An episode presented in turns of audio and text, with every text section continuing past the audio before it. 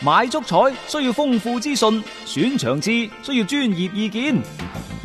彩虹豬微信公眾號每日為你奉上名嘴張達斌賽事觀察、足彩培訓師李漢強專業分析，更多足彩資訊，更多專業預測，盡在彩虹豬微信號。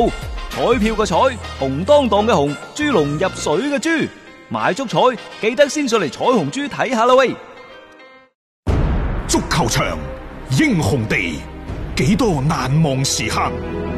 Breathtakingly brilliant. 從最後三分鐘絕殺，逆轉到伊斯坦布爾勝利大逃亡，從希臘神話到冰島奇蹟， Phenomenal. 從童話變成現實，從英雄變成傳奇。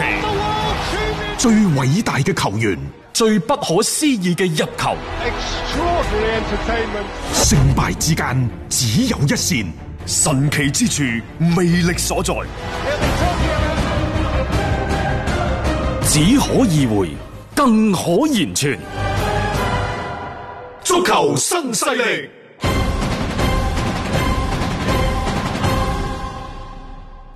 翻翻嚟係第二 part 嘅足球新勢力，我哋啱啱講到熱刺，到底係而家呢班球員唔得，抑或係摩連奴已經老咗？嗯，江湖已經嚟咗天翻地覆嘅變化，即係已經冇咗佢嘅傳說呢。嗱喺賽後，迪利亞里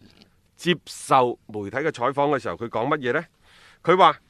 輸波出局對於熱刺嚟講係毀滅性嘅打擊。而家球隊已經失去咗信心，大家要好好反省自己嘅表現。呢、個大家係指佢嘅隊友，隊友亦或係包括成個俱樂部、啊，即連係教練在內咧。冇錯啦，即係我覺得係一個整體嚟嘅啊，即係你需要喺最近嘅一段時間，點解咁差要做出一總結？摩連奴喺賽後接受採訪嘅時候，佢就話呢佢唔會責怪球員，因為佢覺得呢班球員已經盡力啦。嗯 啊，下窗呢，佢亦都唔會進行重建，等住夏利卡尼、孫興文、斯素高等等恢復之後就足夠啦。誒，呢、個同我哋熟悉嘅摩連奴完全唔同嘅喎。係嗱啦，摩連奴到底喺熱刺嗰度而家係夾住尾巴做人，嗯抑或佢性情大變呢？以前嘅摩連奴就係一個買買買係一定要買人嘅。啊！即係同俱樂部講明係嗰陣寫紙仔，嗱呢度同我羅致呢幾個人嘅名單、係啊等等吓，佢早喺曼聯嗰陣時，佢都話馬古尼嗰陣時，馬古 尼李斯特城仲話四千萬啫嘛，係啊，都嫌貴。即係佢後尾所後以尾就先話賣到八千萬即啫係嘛。話活牙特就係啊，係咪車前到後啊嘛，係嚇好，啦，摩連奴呢突然間轉性話唔使買人，嗯呢、個就係一個信號，一個巨大嘅轉變嘅信號。好啦，嗯翻翻轉頭，而家嘅熱刺唔係買人嘅問題，係佢留唔留得住人嘅問題。夏利卡尼之前已經傳聞係咯，啊，有唔係曼城就係曼聯，曼聯曼市雙雄就二選一㗎啦。係啊，你仲話等佢翻嚟？ 如果佢走咗熱刺呢，就會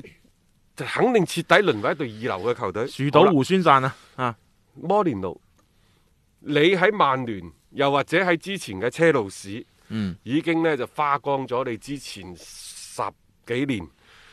所累好積辛苦嘅嗯累積起身嘅人設，崩塌咗啦。好啦，而家再喺熱刺呢度咁樣帶嚟一個毀滅性嘅打擊。你你諗下一個幾月之前，我哋仲話摩連奴係有機會帶住熱刺，呢、個係真係可能係一九二零賽季老張阿斌哥 我最跌眼鏡嘅一次。雖然我冇戴眼鏡 啊嚇，你摩連奴我估唔到就係佢嘅嗰個即係帶領球隊帶住呢隊熱刺啊。嗯，走到一個山窮水盡嘅地步，冇錯唔通單單就係少咗夏利卡尼，少咗孫興文咩？就真係冇任何嘅辦法咩？即係你喺一啲嘅打法啊、特點上邊呢，嗱，琴日好多球迷喺度質疑一樣嘢，就係話你啲大巴去咗邊度呢？你唔係好擅長擺大巴咩？零比一落後，你係咪要急成咁，一定要撲出去呢？即係呢啲都會係俾到好多思考嘅空間。你而家摩連奴究竟係想點？你對呢場比賽係有啲咩諗法嘅？摩連奴過去帶隊有太多以弱勝強嘅例子，嗯，即係尤其啱啱大雄講到嘅擺大巴，亦都係摩連奴佢當世三大高人之一。係啊，但係關鍵一樣嘢就係而家呢班球員仲願唔願意同你搏命？我而家唔係懷疑摩連奴嘅擺大巴嘅水平，我係成日都懷疑就係話佢同而家熱刺呢一班九零後嗯，啲球員，包括呢就係即係嗯之前喺曼聯都係嗰班九零後。係啊，就係大家互相之間嘅嗰個相處、嗰、個溝通係出現咗問題，並唔係技戰術嗰啲，我覺得已經好次要啦。即係唔唔再討論話技戰術究竟啱唔啱打，係唔係適合。摩連奴證明過自己佢係得嘅。我哋喺節目當中不斷咁講，其實高位逼搶係戰一種戰術，穩守突擊嘅戰術，戰係術永遠都唔過時嘅。嗯你是否安排到合理嘅戰術，利用緊呢班人去安排最適合佢哋嘅戰術？嗯呢、班球員，你手下班兄弟願唔願意同你搏命？呢、個先至係最重要、最重要嘅。嗯好啦，球員呢，佢睇你到底第一就係、你有冇一啲新鮮嘅帶俾佢，嗯其次呢，就係、球員可以企喺教練嘅對立面，可以企喺俱樂部嘅對立面，但係佢亦都深知水能載舟。亦能覆舟嘅道理，佢絕對唔敢企喺球迷嘅對立面。有幾個傻嘅先至衝上看台嗰度打人嘅啫 嘛，即係點都要忍住。又係呢班波喎，阿利迪係亞啊，嗰咁咪啲。就係咯啊，好啦即係有啲真係唔唔理智咯嚇。 熱刺啲球迷呢已經紛紛喺觀望嗰個留言，嗯希望俱樂部認真考慮解雇摩連奴。解雇摩連奴嚇、即係諗唔到咁快已經要提出呢樣嘢。就算而家作為摩連奴嘅真愛粉，嗯可能亦都好無奈咁樣，即係即你既唔願意去接受呢個事實，亦都不得不接受呢個事實。佢而家帶隊波確實係帶得唔到，帶得唔好，而且大家好似睇唔到太好嘅一個未來發展嘅方向咯。關鍵係一切變得更加撲朔迷離。你而家帶到隊波咁樣樣嚟緊，你啲主心骨都唔一定會留低喺度繼續為你去搏命。誒、再加上之前嘅傳聞就係列維話，如果冇歐戰資格嘅話呢，肯定就唔會崩咁多水噶啦。你又想大手筆引援係冇咩可能，所以佢講話唔重建啊、唔買人啊之類嗰啲嘢啊，可能佢都係冇辦法，現實就係咁樣樣。但係你不可否認，熱刺被淘汰出局所帶嚟嘅影響，遠遠不及摩連奴而家俾人打到落花流水嗯咁樣嘅流量擔當，嗯亦、就話可能大家嘅目光焦點更加關注喺摩連奴率領嘅球隊被阿比萊比錫無情淘汰。嗯，亦就係成也摩連奴，敗也摩連奴。你永遠都係特別呢一個，嗯你就要承擔。可能你站上頂峰嗰陣時，你迎嚟四面八方嘅朝拜，但係當你失敗、嗯下墜嗰一剎那，可能你亦都迎嚟咗更加多人質疑嘅目光。啊，呢、個我覺得佢都承受過 啦，以前，但係今次可能去到一個更加差嘅一個境地係當啊，中咯。因為佢喺曼聯落咗課之後，嗯摩連奴係有人氣，係有好多好多嘅粉絲鐵粉嘅，嗯甚至乎我哋喺節目當中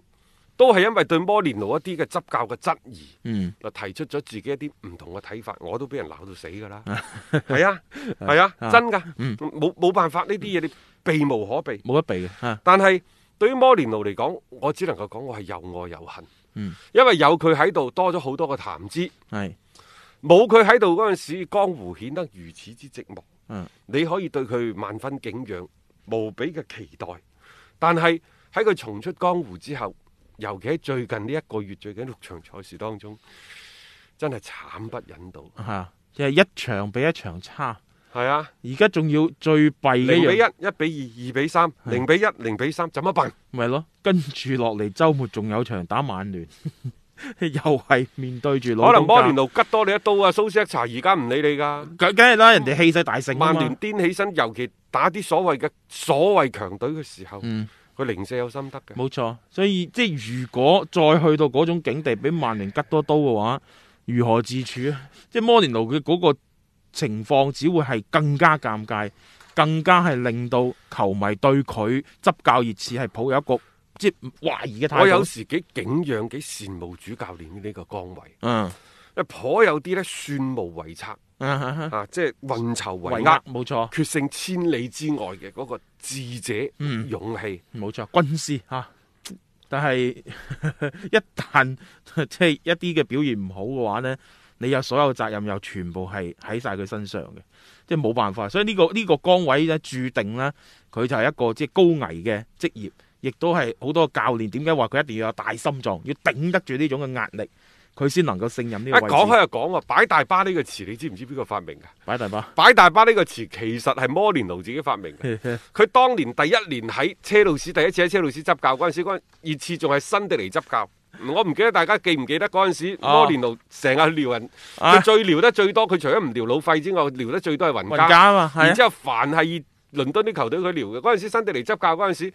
佢打嗰啲熱刺就係擺大 巴，誒、就係、打防守反擊啦。佢曾經講過一個最著名嘅説話，佢話：誒、我哋今日嚟。係喺呢一個嘅嗯公交車站咩？啊啊，點解咁多巴士嘅？啊，點解咁多巴士擺喺度嘅？啊，即係只有一支球隊喺度比賽嘅。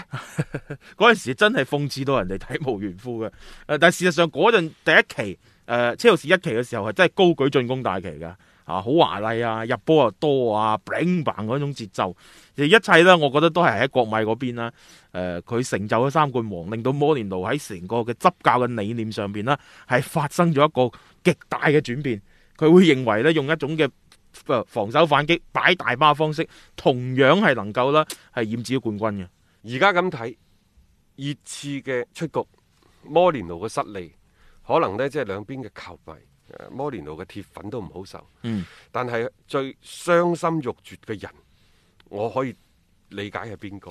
可能係而家熱刺 嘅列維。列位。 即係當初點解 要揾佢翻嚟呢？啊會有冇後悔藥食嘅呢個世界？即係好多嘢，即係明知下嗰陣時都話唔啱噶， 即係大家嘅嗰種格啊係唔啱但係。嘅嗰陣時唔啱，我哋都揾咗個理由話啱㗎啦。即係起碼帶嚟流量，為熱刺即係打入正式正正式式嘅豪門。我覺得即係話當其時之所以我哋判斷錯誤呢，嗯，實際上各位我係真愛摩連奴，啊真愛我亦都想佢翻嚟，係咪？啱你翻嚟除咗有流量之外，嗯我哋嗰陣時仲講摩連奴係自帶冠軍屬性。係咁亦啊都你唔好嗯成日諗住咩掛山 烏誒掛山烏絲，唔係㗎各位。摩連奴帶隊必有冠軍，尤其喺第二年。誒係啊，佢有之前有個定律，雖然打破咗㗎啦嚇，但係佢都係能夠帶俾球隊冠軍，因為熱刺某程度上呢幾年佢係好努力，而且成績亦都唔錯，穩定嘅表現，佢係值得有一項錦標去為佢哋嘅加冕嘅。咁如果摩連奴嚟到某程度上邊係契合㗎嘛，咁啊冠軍級教頭帶俾球隊可能會一個嘅冠軍，但係你真係諗唔到蜜月期過得如此之快，呢、個下滑期嚟得咁迅速。呢個此路不及咯，即係可能嗰隻傷病真係會加速咗呢樣嘢嘅發展，但係摩連奴再一次俾人放咗一個放大鏡當中啦，將佢嘅一啲即係好嘅、唔好嘅嘢，完全係再暴露晒出嚟，佢都幾悲催，我只能夠咁講。一個為足彩愛好者度身訂造嘅全新資訊平台北單體育，經已全面上線。北單體育擁有基於北京單場賽事作出全面評估嘅優秀團隊，雲集張達斌、陳奕明、鐘毅、李漢強、呂建軍等大咖，為你帶嚟更專業嘅賽前預測分析以及賽後總結報告。北單體育無需註冊，一鍵辦理。想避免足彩市場起起伏伏，快啲嚟微信搜索公眾號北單體育。